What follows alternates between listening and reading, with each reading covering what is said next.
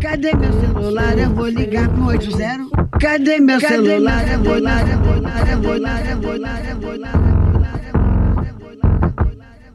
Ninféias apresenta Pílulas Feministas.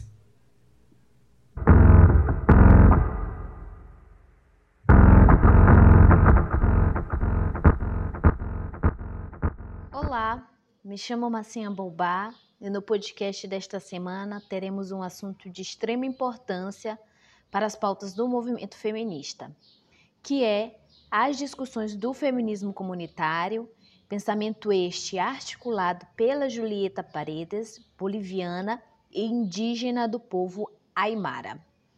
Vale dizer que Julieta é fundadora e ex-integrantes do Mulheres Criando, juntamente com Maria Galindo e Mônica Mendonça. O Mulheres Criando é um grupo anarcofeminista ou feminista anarquista, hoje coordenado por Maria Galindo. A Julieta Paredes deixou o Mulheres Criando por divergência ideológica no ano 2000. Segundo ela, algumas integrantes do grupo não acreditavam na energia e força do seu povo, pois o consideravam machista e homofóbico para compreender as lutas anarcofeministas e as pautas feministas de uma forma geral. Paredes discorda prontamente de tais pensamentos, o que a impele a abandonar suas companheiras em busca de um feminismo que contemple lutas desde uma filosofia dos povos originários, não somente dos povos da Bolívia, mas de toda a América Latina. Assim nasce o feminismo comunitário, FC.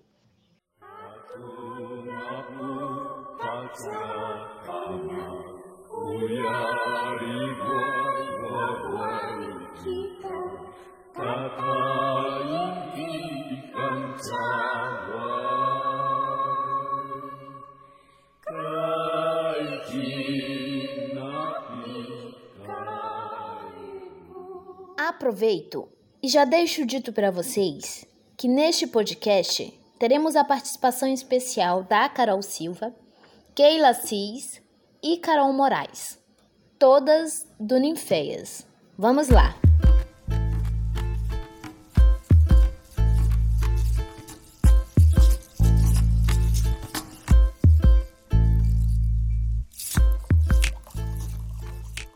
Na entrevista com Julieta Paredes, de título O Feminismo Comunitário é uma provocação. Queremos revolucionar tudo, do Instituto Humanitas e HU, publicado em 23 de maio de 2016. O feminismo comunitário é apresentado como parte de um princípio de não constituir um feminismo a partir dos direitos individuais, mas sim coletivo. Esse feminismo politiza a importância da comunidade, que é um lugar de constituição de identidade comum. E a comunidade é percebida como um espaço de difusão da memória cultural ancestral. Além disso, para Paredes, a comunidade parte de uma conjuntura das particularidades o que quer dizer que na comunidade há espaço para as diferenças sexuais e de gênero. Ela faz tais afirmações analisando sua condição de mulher lésbica dentro dos povos Aymara.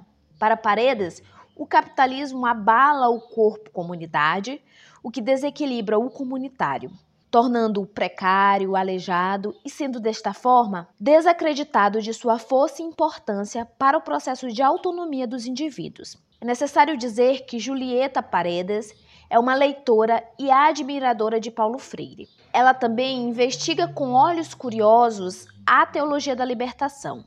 Na prática, suas leituras estão em busca de compreender uma possível saída ou libertação das injustas condições econômicas, políticas ou sociais em que determinadas comunidades se encontram, principalmente dos povos originários.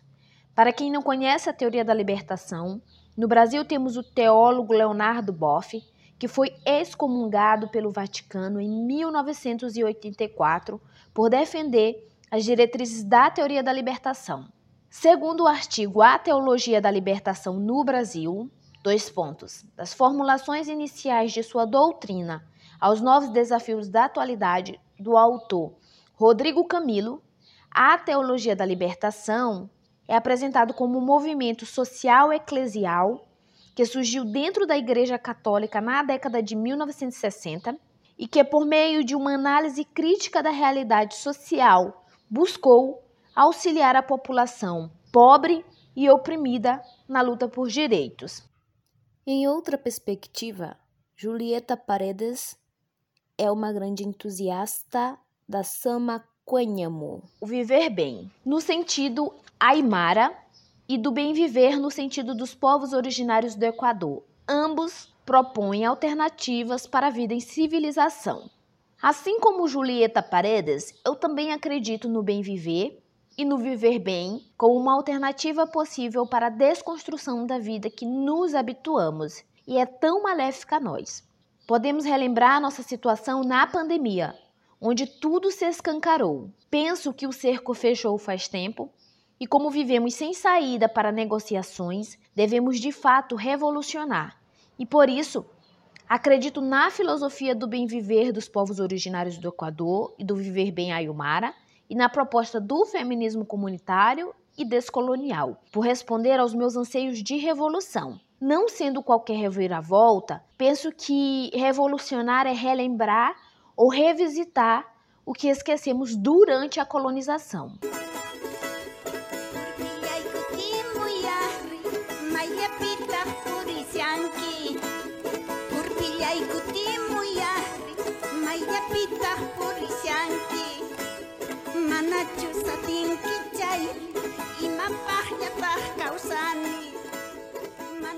Foi nos anos 2000 que Julieta Paredes abandona Mulheres Criando. Logo em seguida, ainda muito empenhada na luta feminista, concebe o Mulheres Criando Comunidade, que só em 2006 caracterizou-se como feminismo comunitário. Na entrevista ao Dali da Unila, de título Julieta Paredes, Mulheres Indígenas, Descolonização do Feminismo e Política do Nomear, traduzido para o português por Mariana Malheiros, apresenta sua perspectiva após sair do grupo anarcofeminista, assim como os desafios e propostas por trás do que acredita ser a luta do feminismo comunitário. Cito a fala da própria Julieta. A partir dessa vivência de romper com esse grupo, o que foi muito doloroso, minha pergunta foi: com o que se pode e com quem vamos fazer as mudanças transcendentais profundas que também se chamam revolucionárias para os nossos povos? Com quem vamos realizá-las? Em pequenos grupos só de mulheres? Então, esse foi meu questionamento. E justo nesse momento, meu povo, nossos povos e organizações sociais na Bolívia fizeram a insurreição de 2001, a guerra pela água e as lutas em 2003. Esse foi o caminho, e nesse percurso a Pachamama, os movimentos e organizações sociais me esclareceram que as revoluções se fazem com o povo, não em pequenos grupos, tão pouco em partidos, mas sim com os povos organizados, considerando nossas próprias contradições, todas as nossas impurezas. Afinal, não somos anjinhos, mas ainda vamos construindo. Essa é a minha caminhada, e por isso construímos esse feminismo comunitário Desde o ano de 2006, nós o conceituamos e aqui estamos caminhando, não sem tropeços, porque também, lamentavelmente, o percurso não é fácil. Embora tenhamos propostos novas ideias, não é fácil criar nossos próprios conceitos em um mundo colonizado. Nossos corpos, chamados indígenas, de povos originários, nossos povos guaranis e aimarás, não têm a permissão de pensarem por si mesmos. Não temos essa autorização. Então, rapidamente, qualquer ideia, qualquer proposta querem manipular, copiar, plagiar. Não para construir, mas para destruir, para a promoção individualista do capitalismo. Situando e analisando suas dificuldades diante de um mundo colonizado, Paredes enfatiza que o pensamento das irmãs e irmãos cataristas foram essenciais para desenvolver pautas de luta a partir do conceito de descolonização. Para ela ficou nítido que, mesmo sendo povos originários, era necessário se descolonizar de todo um conjunto de pensamento eurocentrado ou eurocêntrico. Já em outro ponto de vista, ela afirma que também o feminismo que ela acredita precisa se descolonizar em alguns aspectos, Acredito que sua afirmação está relacionada à forma de compreender algumas pautas do feminismo dos anos 2000, na qual a análise da desigualdade e sua solução estavam pautadas majoritariamente em ideias marxistas. Sobre o catarismo, podemos dizer que foi a construção de um discurso e campo ideológico da identidade camponesa e indígena na Bolívia. Seu pensamento é articulado principalmente por Fausto Reinaga, intelectual aimara, que foi responsável por identificar as estruturas coloniais e racistas na Bolívia e reivindicar um pensamento autenticamente indianista, negando desta forma qualquer influência ocidental ao pensar a transformação política em seu país. Um fato histórico determinante para o nascimento do feminismo comunitário em 2006 é a aprovação no mesmo ano da nova Constituição da Bolívia, durante o governo de Evo Morales. Para Paredes, a proposta aprovada é de extrema importância para o seu povo, mas peca em alguns sentidos ao ser uma proposta muito patriarcal ainda, deixando as mulheres à parte das disputas pelo discurso político. Foi por isso que ela, a partir do feminismo comunitário, criou o conceito de des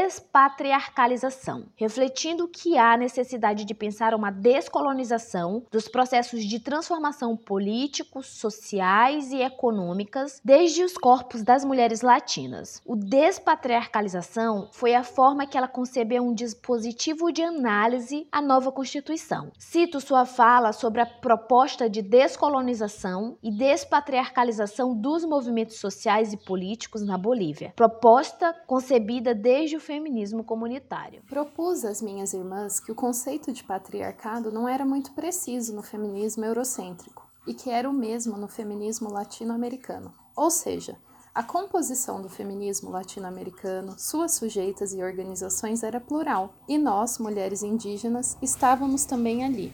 Mas o pensamento do feminismo latino-americano continuava sendo eurocêntrico, não pensava suas próprias categorias e não havia criticado o movimento das feministas autônomas que queriam criar suas próprias categorias.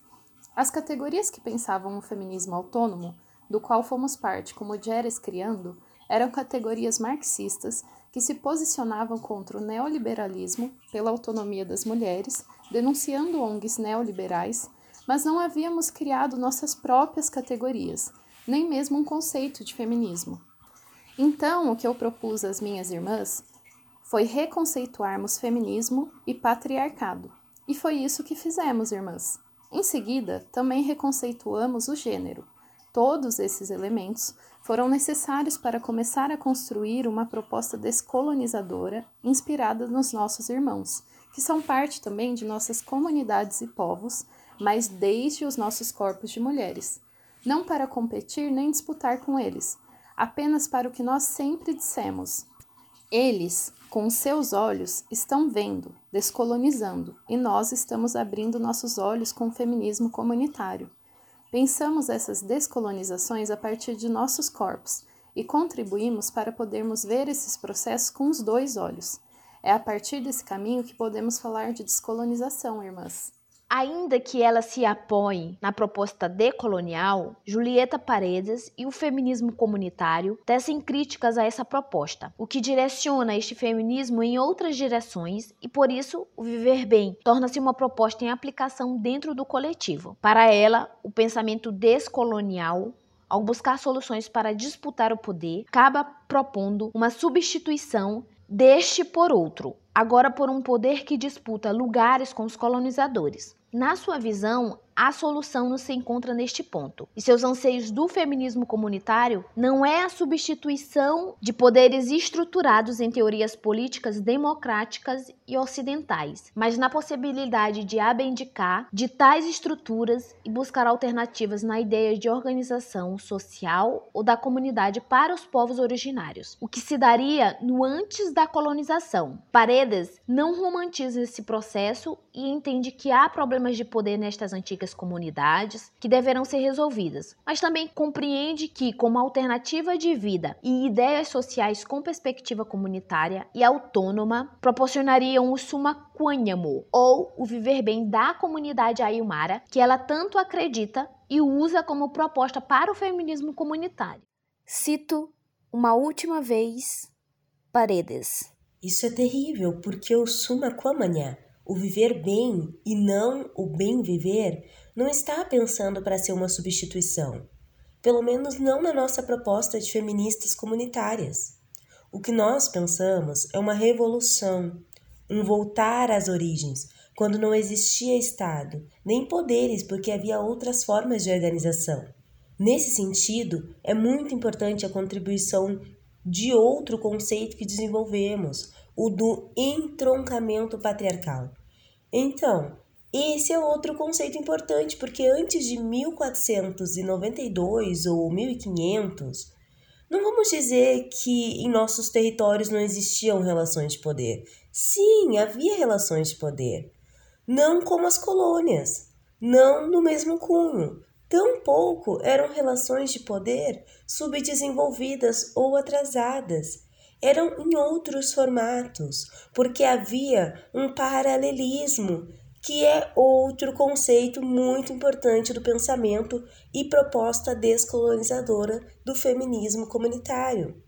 A contemporaneidade e o paralelismo de tempos, isto é, este é o tempo da Europa, este é o tempo de Abiyala, não se encontram antes de 1500.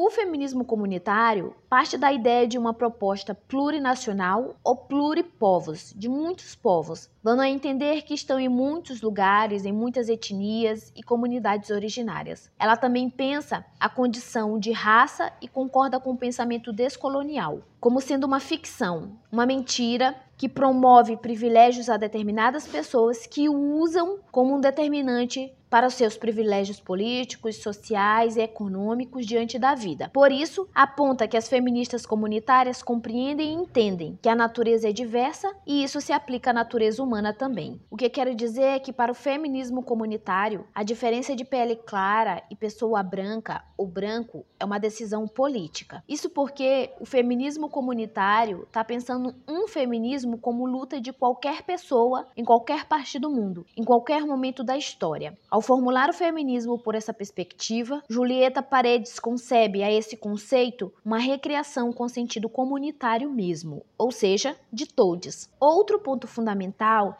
é que para Paredes, e eu concordo plenamente com seu pensamento, de que as feministas latino-americanas não formulam o sentido de patriarcado, mas apenas repetiram tais definições sem o alocar à situação latino-americana. Por isso, o feminismo comunitário o elabora como sendo o sistema de todas as opressões, discriminações e violências que a humanidade vive, e não apenas uma relação de opressão, como é compreendido pelos outros feminismos, principalmente o majoritariamente branco. Paredes afirma que ao fazer essa reelaboração, não é do gênero que está falando, mas de corpos. Para o feminismo comunitário, patriarcado é o sistema de todas as opressões e violências que a humanidade e a natureza experimentam. Mas esse sistema foi constituído historicamente sobre os corpos das mulheres. Ao trazer tais pautas para sua luta, o que Paredes afirma é que, abre aspas, cito ela, como mulheres, temos que incorporar a especificidade das lutas de nossas irmãs latinas contra o sistema de todas as opressões, que é o patriarcado, que também oprime homens, as pessoas intersexuais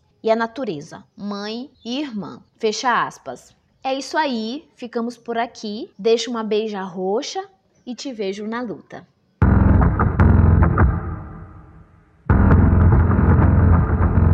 Essa foi mais uma produção do Ninféias, Núcleo de Investigações Feministas, com o apoio da Pró-Reitoria de Extensão da Universidade Federal de Ouro